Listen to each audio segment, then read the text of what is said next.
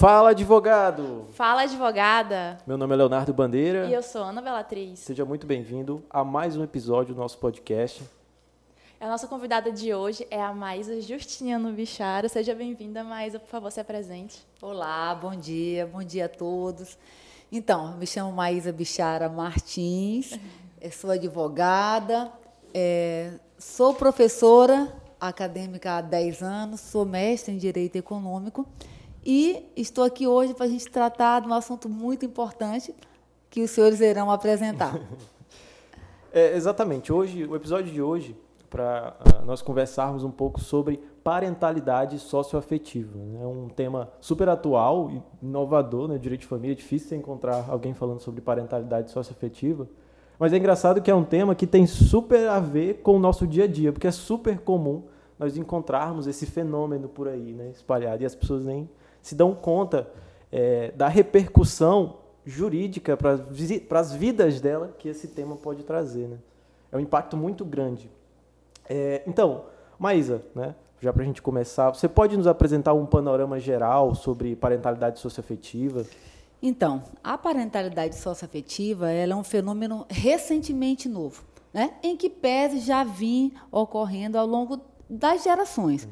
Né? Por quê? Porque muito tempo se prestigiou tão somente o filho, é, o filho consanguíneo.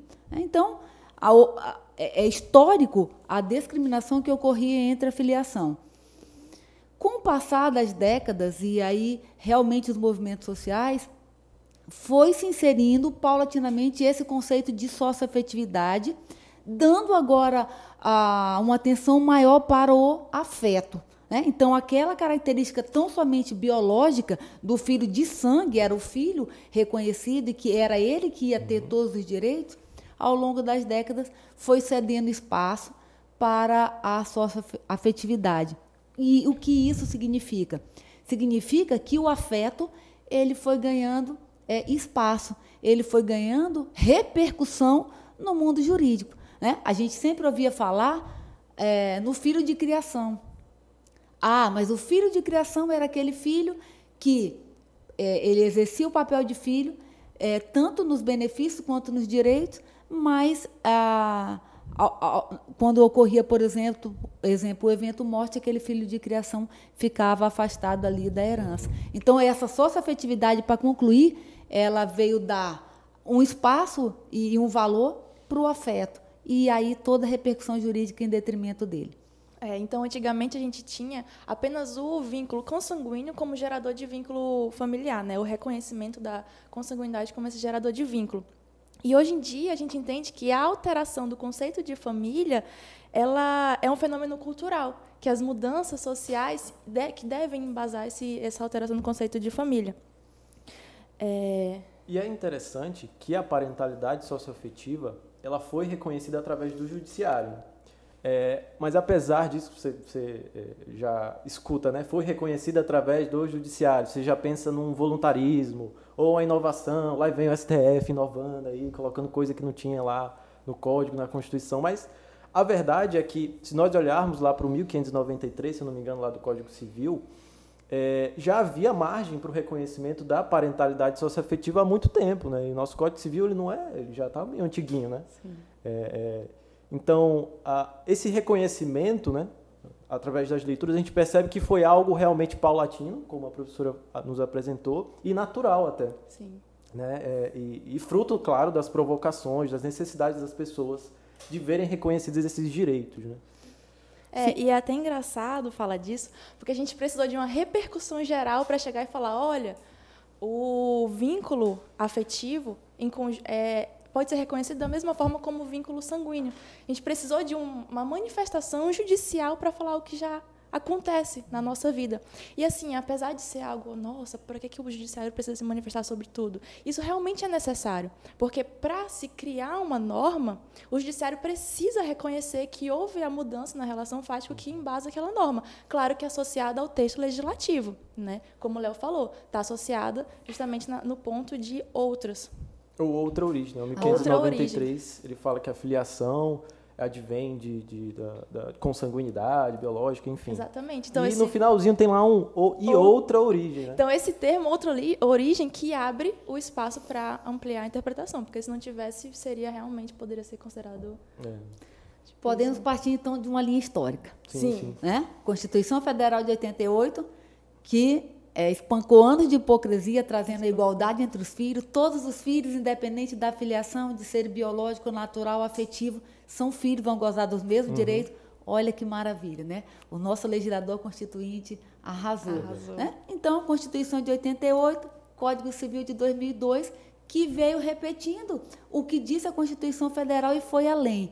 Ele disse: olha, o filho goza das, é, é, eles vão ter os mesmos privilégios, independente de ser biológico, ah, inclusive de qualquer outra origem. Então trouxe ali um conceito aberto, qualquer origem, né? Não, e, e aí quem ia limitar? Quem pode limitar um conceito tão amplo? Né? Então aí veio a construção jurisprudencial, veio a construção doutrinária o STF também se manifestou, mas tudo com base no que tinha lei. Parecia que não tinha legislação, mas já tinha uma lei dizendo: olha, qualquer origem pode ser reconhecido uh, o filho, inclusive o filho do afeto. Sim, sim. É, o, e o que me, me, né, me faz pensar, né, de fato, é como é que essa, esse reconhecimento ele vai se dar. Né? Eu acho que a grande dúvida que paira na cabeça dos advogados, né, das pessoas que não, estão nos escutando, é como é que eu comprovo essa filiação socioafetiva? Porque é, é, só chegar no cartório e dizer esse aqui é meu pai, o fulaninho é meu pai, porque nós temos um vínculo de afeto e acabou. Né? Já tem ali já, já o carimbão descendo ali no seu, é. na sua certidão de nascimento. Como acontece na prática, a prática disso? Quais documentos, quais comprovações? E se existe algum provimento, alguma legislação né, que, que aborde esse tema né, com, com, com uma profundidade maior. Então, o CNJ, é, em 2017, ele editou o provimento 63. É, esse provimento, ele, ele acabou é, sendo fruto de, de, muitas, é, de muita confusão. Por quê? Parecia que era muito aberto. Qualquer um poderia chegar lá no cartório, né? Nós estamos falando aí do reconhecimento extrajudicial. Chegava no cartório e reconhecia. Depois foi necessário dada a, a, grande movimentação nesse sentido, das dúvidas que surgiram, houve a necessidade de editar o provimento 83. E aí esse provimento ele veio realmente é, trazer de forma muito mais clara o como pode ser feito esse reconhecimento no cartório.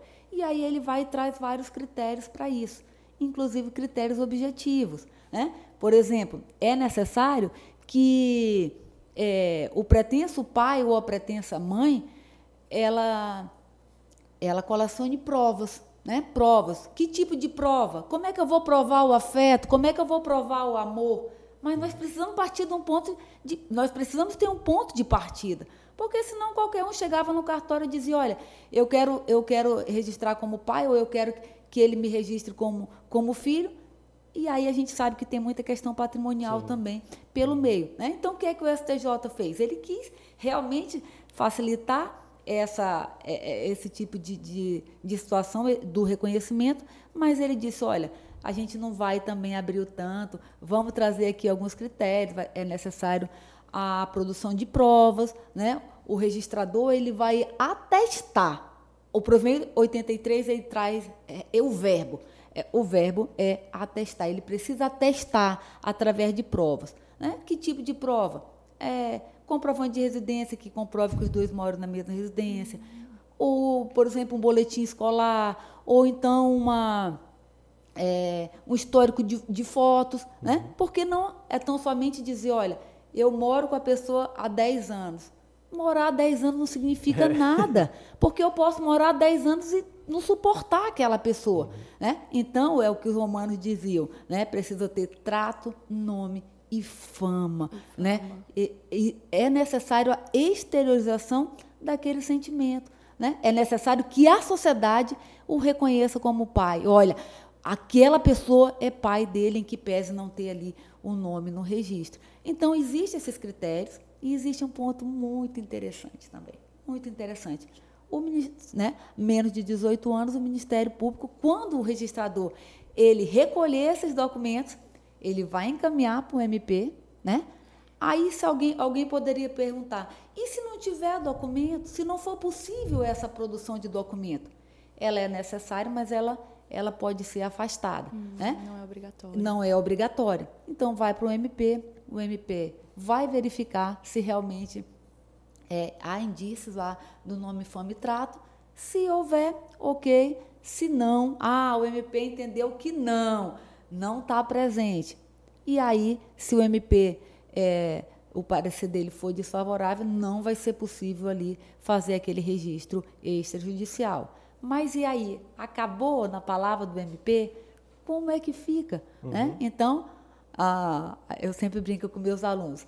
É, Qualquer divergência reclama para o juiz, né? Qualquer dúvida reclama para o juiz. Então, se houver um conflito entre os pais, é, entre os pais é, socioafetivos, com o cartório, é, vai ser passado para o juiz, para o juízo competente, para que ele possa então dirimir qualquer controvérsia. Uhum.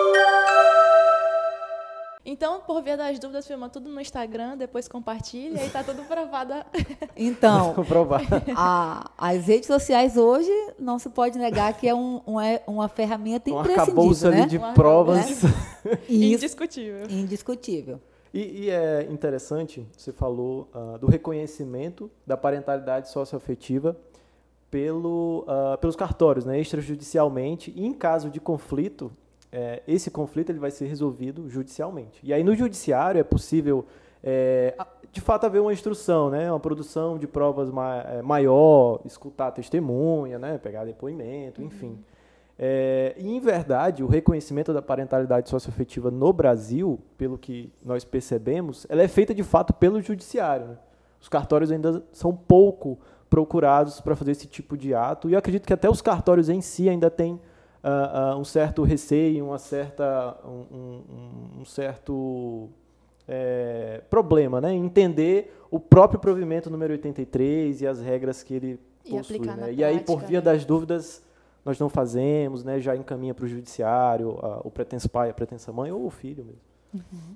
Sim, verdade, né? E aí eu posso falar aí da minha prática, porque, como os senhores sabem, eu sou militante mesmo na área de direito de família e sucessões professora e advogada, né? então eu tenho sempre procurado ali alinhar a prática, a, a teoria à prática. Né? Então, assim, é, já advogue, já advoguei em algumas ações onde a, a pretensão era realmente o reconhecimento da multiparentalidade.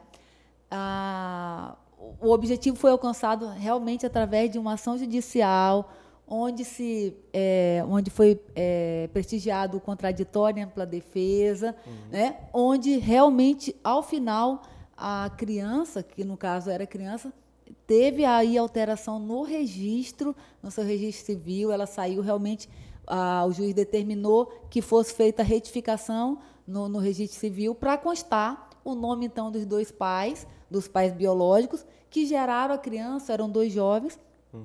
Eles tiveram uma relação, uma relação conjugal no, no, no carnaval, no período de carnaval, e o pai simplesmente não registrou, mas não, não queria criar a criança. A mãe biológica, ela não tinha condições porque ela queria estudar, ela fazia medicina ah, no, no exterior. E quem realmente veio para criar aquela criança foram os tios, os tios, os tios dela. E criaram educaram.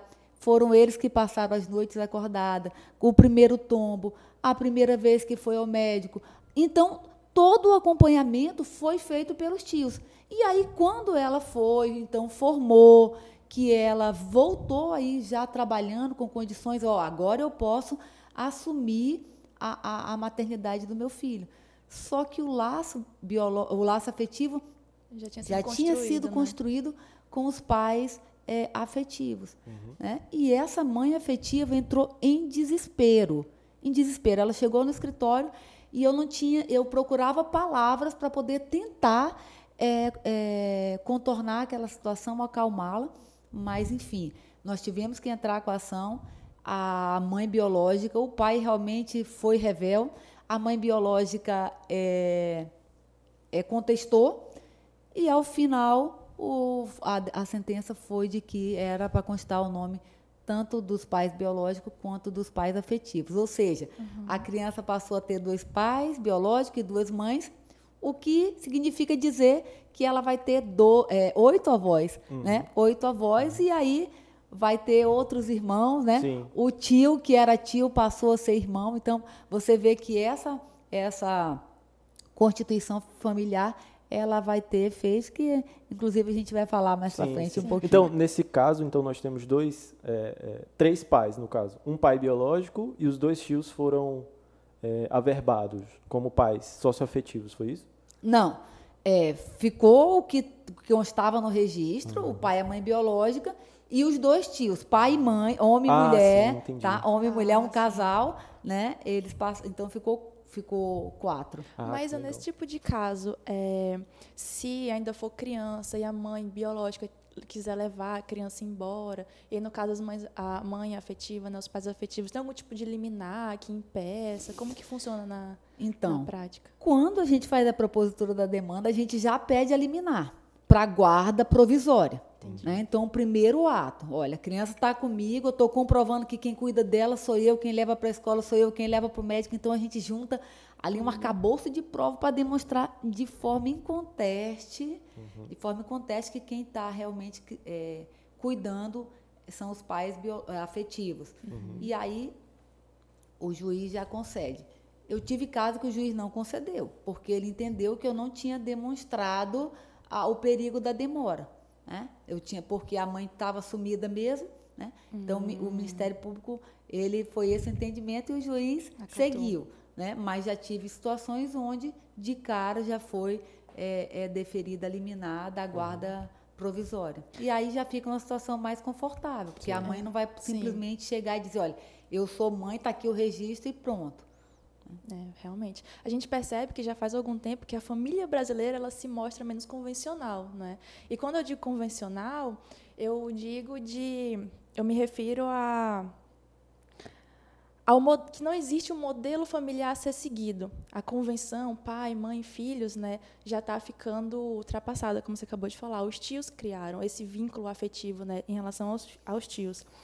É, esse núcleo existe, existe infinitas formas de combinação desse núcleo familiar. Eu quero saber de você, Maisa, como professora, advogada, como é lidar e sempre estar a par dessas mudanças tão dinâmicas? Então, eu sou apaixonada por direito de família, né? Mas para eu lecionar e para eu advogar, eu tive que me desconstituir e me constituir novamente para que eu pudesse então sair daquele modelo que eu fui criada, né? aquele modelo tradicional, e saber que família é lugar de afeto. Né? Lar, lar significa lugar de amor e respeito. Né? Então, quem sou eu para dizer qual é o modelo familiar correto? Uhum. Quem sou eu para dizer que aque, a, aquele núcleo não vai ser moldado é, pelo afeto? Então, assim, doutora, a a família ela ganhou novos contornos. Né? E é daqui para frente, não vai voltar. E não tem como mais voltar é, pelo princípio do, re, do retrocesso social, não tem mais como voltar.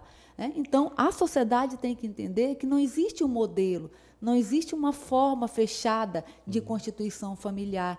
Quem sou eu ou quem é a senhora, qualquer pessoa, para dizer que entre um casal homoafetivo não vai estar presente o amor e o respeito, onde não vai estar preservado a característica eudemonista, que é uma característica da família, onde a gente tem que estar no núcleo familiar, que a gente se sinta respeitado, uhum. que a gente se sinta feliz. Né? Então, realmente é daqui para frente, os núcleos familiares são multiformes. Né? Nós temos hoje uma, uma grande parcela das famílias onde a pessoa constituía um núcleo familiar, infelizmente não deu certo, e, e ela teve um filho, e a outra pessoa também constituía um núcleo familiar e que não deu certo, e que elas se juntam e, e formam a família, a famosa família recambiada, né? onde o, os membros, eu, eu, fico até emocionada em pensar nisso, onde os membros se reconhecem como tal. Uhum. Né? Não precisa ter aquele laço é, aquele laço de sangue. Até porque o sangue hoje ele ficou em segundo grau. Ficou. O afeto ele ganhou um espaço tão considerável, né, que a Constituição Federal do país, a lei maior, transformou o afeto num princípio macro. Por e vejam, né? e nem tem um artigo falando de afetividade. Uhum. A afetividade ela é a junção da dignidade, da segurança, do respeito. Ela é uma junção de todo do, me do melhor interesse uhum. da, criança, da criança, do adolescente, proteção da proteção integral, né? Então, a afetividade é uma junção de todos esses princípios e é um macro princípio, juntamente com o princípio da dignidade da pessoa humana. Nós já é, abordamos um pouco das implicações práticas, né, através, de, através até da prática da nossa convidada. É, mas é interessante que a parentalidade socioafetiva, as discussões em volta da parentalidade socioafetiva, elas sempre puxam para as implicações práticas, porque ah, o ingresso ali de, de, um pretenso pai, de uma pretensa mãe, ou o reconhecimento de um filho, vai mudar ali, vai impactar a vida de uma família por completo, né? Não só a, vida do filho ou a vida dos pais, né? Não é restrito aos filhos e pais. Os vínculos são. Mas os vínculos é, realmente muitos. serão alterados profundamente, né? É, e assim, o que me vem à cabeça é alimentos, com certeza. Né? Com certeza. Alimentos, essa, esse, esse filho e sucessões, com e certeza. Sucessões. Então, alimentos e questão patrimonial, com certeza. Com certeza. E, e, é na questão patrimonial que a, a maioria dos, dos conflitos no judiciário eles se iniciam. É, geralmente na, na questão patrimonial, na, a, na tentativa de, de o filho reconhecer a, a socioafetividade para ter direito à sucessão do, do pai que ele criou, né? Uhum. É, e, e alimentos também. Ah, mas você tem, é, pode nos dar outras ideias de impactos né, do reconhecimento na vida prática dos... Então, a, como o senhor bem disse, né, essa relação que, que inicialmente é entre o filho e o pai, o filho e os pais, os pais e os filhos, elas perpassam essas figuras e elas alcançam outros contornos. Né? É, isso é muito interessante, porque eu, eu, sempre procuro uma, eu sempre procuro na minha vida, na minha vida profissional e também na minha vida pessoal, a, o seguinte, eu, eu tenho como fundamento a segurança jurídica. Né? Eu acho que a nossa vida, independentemente de ser advogado ou não, a gente deve pautar na segurança jurídica. Bom, então, Pedro e Maria, lá vem a professora. Eu fui a professora da assim, então. É, Pedro e Maria é, desejam, é, têm, um, têm uma relação afetiva com, com, com o filho e reconhecem. Né? Então, esse reconhecimento vai estar tá lá, vai ocorrer a modificação no registro, né? vai, ocorrer, mas quais são as repercussões jurídicas para isso? Né? Muitas vezes, doutor, a, a vida vai passando, vai passando, você não acaba não se preocupando com a segurança jurídica e o dia que a pessoa vier a óbito, aqueles filhos biológicos que muitas vezes se afastaram do pai, quem cuidou até o último momento foi o filho afetivo, uhum. o famoso filho de criação, na hora lá de ter uma de ter algum benefício é, é, jurídico, que seria aí o direito à herança, ele não tem. Né? Porque os filhos simplesmente chegam, o biológico está aqui, meu registro de nascimento, eu sou filho e ponto. E o outro filho afetivo, uhum. ele vai ter que entrar com uma ação declaratória de paternidade pós-mortem. Olha só, o uma trabalho. ação declaratória de paternidade pós-mortem para reconhecer o que todo mundo já sabia, que ele era filho. Né? Então, é, existe aí essa repercussão no direito sucessório, claro, porque alcança os outros filhos biológicos, porque certamente o patrimônio vai ser dividido em, em, uma, uma, em partes é, menores, né? em partes menores para poder alcançar. Então, tem essa repercussão. Tem a repercussão dos alimentos, que o senhor bem disse. Né? Então, por exemplo, eu tenho dois pais. Né? Então, verifico ah, entro com a ação, verifica que tem aí a, a, presença do pai biológico e do pai afetivo, e depois, se ocorre, por exemplo, o vínculo com a, com a minha mãe, eu posso pedir os alimentos dos dois. Né? Uhum. Mas também o contrário é verdadeiro. porque a solidariedade que decorre do princípio da solidariedade familiar, ela também é inversa. Então, pode ser que a gente sempre pensa de alimento de pais para os filhos. Filho, né? É verdade. Né? Mas os pais envelhecem. E vai, pode chegar uma hora em que os dois pais também possam pedir alimento para o filho. E o contrário também é verdadeiro quando se trata de herança. A gente sempre pensa que na ordem natural da vida, né, é que os pais morram primeiro, mas essa ordem muitas vezes ela é invertida, né? E se o filho morrer primeiro, ele, os pais também vão ter direito ao patrimônio que é dele. Né? Então você vê que existe toda uma repercussão na esfera patrimonial, tanto no direito das sucessões quanto no direito a alimentos, mas também existe também outros efeitos, né? Por exemplo, o nome, né? Por exemplo, se houver ali a, a um homicídio ou uma tentativa de homicídio, vão, vão verificar quais são os parentes. Uhum. Então existe um agravante. É. Então sai da esfera. Ocorre também ali a, uma restrição quanto ao pleito eleitoral, porque existem parentes verdade, que verdade, isso é muito né? interessante. Né? Então é, a repercussão é gigantesca. É, é multiforme. É, ela ganha outros contornos que saem muito, muito além do que a pessoa sempre acha, ah, quer registrar para ter direito, para ter direito a uma pensão por morte, para ter direito a um alimento uhum. em caso de, de, de, é, de dissolução, por exemplo, da, do casamento ou da união estável, né? mas ganha outros contornos uhum. e que muitas vezes a sociedade, assim, o leigo ele não, ele não sabe. E o que mais me chama atenção nesse tipo de nos tipos de casos sucessórios é o filho afetivo que só vai buscar o reconhecimento depois que, que o pai morre. E aí como que fica a questão se os filhos biológicos estiverem se negando, aí conta essa demora. Então, como é que ocorre? Quando não há ali o reconhecimento da, da, da multiparentalidade em vida, resta para o filho afetivo após a morte dos pais, entrar com a famosa ação declaratória é, de paternidade ou maternidade socioafetiva pós-morte. Né? É um processo com contraditório né, pela defesa, mas e aí? Já existe certamente um processo de inventário, uhum. onde os filhos biológicos estão lá, já querendo resolver para cada um pegar o seu quinhão. Quando o filho afetivo ele entra com essa ação competente para a configuração da, da paternidade pós-mortem, ele tem que informar ao juízo é, é, competente do inventário, aqui em Rio Branco, a vara única de, é, de ofícios e sucessões, dizer que, olha, excelência, é, em que pese existir esse processo, existe um outro que está correndo é, é, de forma isolada, mas que o objeto vai interessar diretamente ao processo de inventário. E aí o que, que o juiz faz?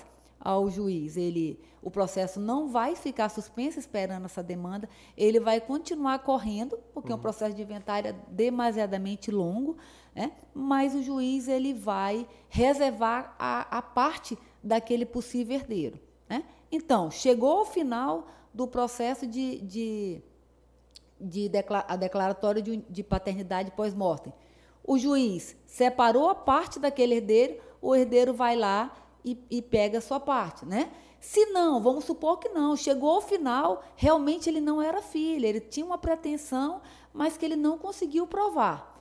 Aquela parte que estava ali preservada, o juiz vai e distribui para os demais herdeiros. Então uhum. é dessa forma que ocorre. Mas é necessário, né, eu quero ressaltar aqui, é necessário que, após a propositura da demanda da, da paternidade pós-mortem ou maternidade, que seja comunicado ao juízo de inventário para que ele ele tenha outros olhos sobre aquela possível divisão. Uhum. Entendi. É nesse caso em que existe processo de inventário, realmente, né, existe essa proteção jurídica. Mas nos casos que, por exemplo, é só um bem móvel que não precisa necessariamente de um inventário para partilhar, ou então é só um dinheiro na conta. É, aí, aí a situação, complica. aí a situação complica, né? A situação fica realmente complicada. Por quê? Porque existem patrimônios que verdadeiramente não vai, por conta do valor, muitas vezes o juiz determina pelo, é, unicamente a expedição do alvará, por uhum. exemplo. Né? E aí, nesse caso, realmente o herdeiro, o herdeiro, o pretenso herdeiro, ele pode ficar prejudicado, mas não, não ele pode depois é, uma ação é, regressiva, entrar com uma ação, né, no sentido de ter ali o direito da parte dele. Mas assim, o direito é isso, né? O direito não é, um, é uma ciência exata, então a gente se depara com situações multiformes como essa. É, então, gente, sempre busquem segurança jurídica, viu? Regulamento. a verbe, tudo a tiver para verbar em vida. Cartório, porque depois vai ter problema. É verdade. É isso então. É isso então. Muito Terminamos obrigada. mais um episódio do nosso podcast.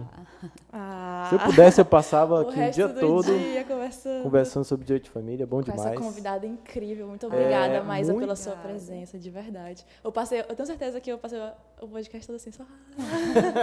Gente, então, eu, eu não poderia encerrar. Já posso fazer as minhas alegações finais? Pode. Pode. Então, eu não poderia de forma alguma encerrar, né? Sem dizer da alegria desde, desde a hora do convite. Eu quero agradecer e estar aqui com vocês, que foram meus alunos. Realmente, para mim, tem um, tem um gostinho muito especial. Quero parabenizá-los pelo excelente trabalho. Eu tenho acompanhado tudo, exatamente tudo que vocês têm feito. E realmente eu sou aquela ex-professora que fica sempre, ah, olha ali, né? Então, parabéns, sucesso para vocês. E sempre que precisar, qualquer tema, consumidor, família, sucessões, trabalho, precisar, eu estou aqui para a gente conversar. Com um certeza, com convidadíssimo, né? Vai, vai voltar aqui, com certeza. É, lembrando a todos que esse podcast ele é quinzenal, então fica ligado aí lá no Spotify e na nossa página do, do perfil lá do Instagram da CJA, que é, tem a versão em vídeo, né? A versão em áudio você encontra lá no Spotify e em outros agregadores de podcast, né? Se eu não me engano. Tem Google Podcast também, aí agora me fugiu. Né? Mas uh, só para finalizar, me diga onde a gente pode te encontrar nas redes sociais. Ah, sim. Então, quem, gosta, quem tiver interesse em me seguir, Maísa Bichara, pronto. Maísa e, Bichara. é, Maísa Bichara. Maísa.bichara, desculpa, Maísa.bichara. Perfeito. Ah, perfeito. Muito obrigado, tchau. Até a próxima. Até a próxima, gente. Tchau, tchau. Tchau, tchau.